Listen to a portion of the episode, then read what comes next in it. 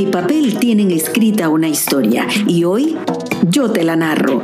Yo soy Ana Julia Cubilla y estás en Sintonía. El podcast que te lleva a épocas y lugares, a experiencias vividas y documentadas.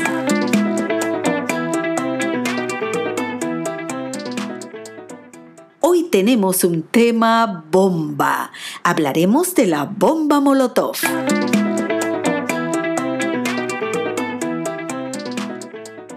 El Instituto Nacional de Panamá siempre fue protagonista de enfrentamientos con miembros de la policía por defender ideales estudiantiles.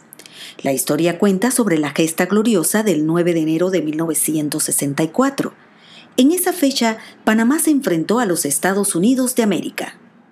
Bueno, a el ejército acantonado en la zona del Canal de Panamá, movimiento liderado por estudiantes del glorioso Nido de Águilas, nombre con el que también se conoce al Instituto Nacional.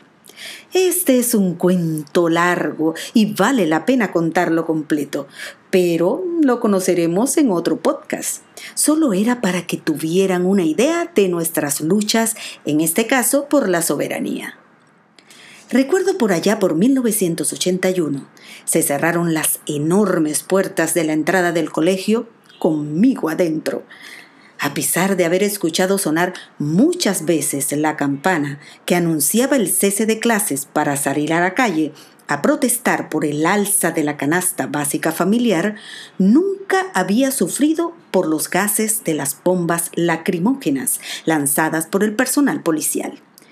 Increíblemente todo estaba listo. Los trapos que irían debajo de las enormes puertas para evitar la entrada de los gases, galones de vinagre, pañuelos y las bombas Molotov, muy temidas por los antimotines. Hoy siento curiosidad por el nombre de dicha bomba. La bomba Molotov es de producción casera, con una mezcla de productos inflamables como gasolina, aceite de motor, acerrín, entre otros. Todo esto se vierte en una botella de vidrio y un trozo de tela a modo de mecha. Ustedes que ya la conocen, ¿no se han preguntado de dónde proviene su nombre? Cuando la invasión de los soviéticos a Finlandia unas semanas antes de la Segunda Guerra Mundial, el ministro de Asuntos Exteriores de la Unión Soviética dijo por radio que lo que los aviones tiraban no eran bombas, sino canastas de comida. Los finlandeses las llamaban canastas de pan Molotov.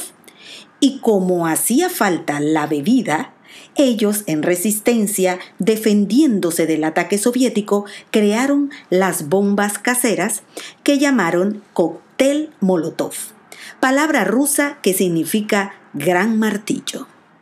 Vyacheslav Mikhailovich Iskryabin, alias Molotov, espero haberlo dicho bien, fue un político soviético, ayudante más fiel de Stanley.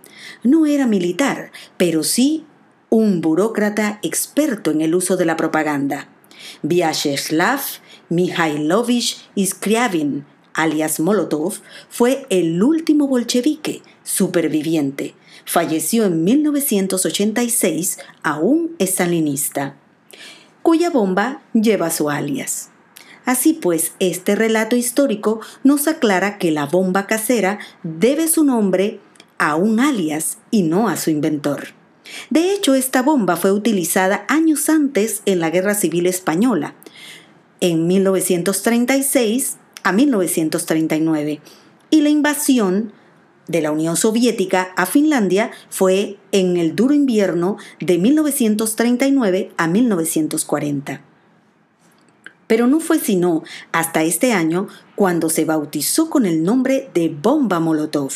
También se conoce en Rusia una bebida alcohólica llamada cóctel Molotov que contiene vodka Finlandia, marca de la misma fábrica que durante la guerra elaboraba el alcohol que se utilizaba para la bomba.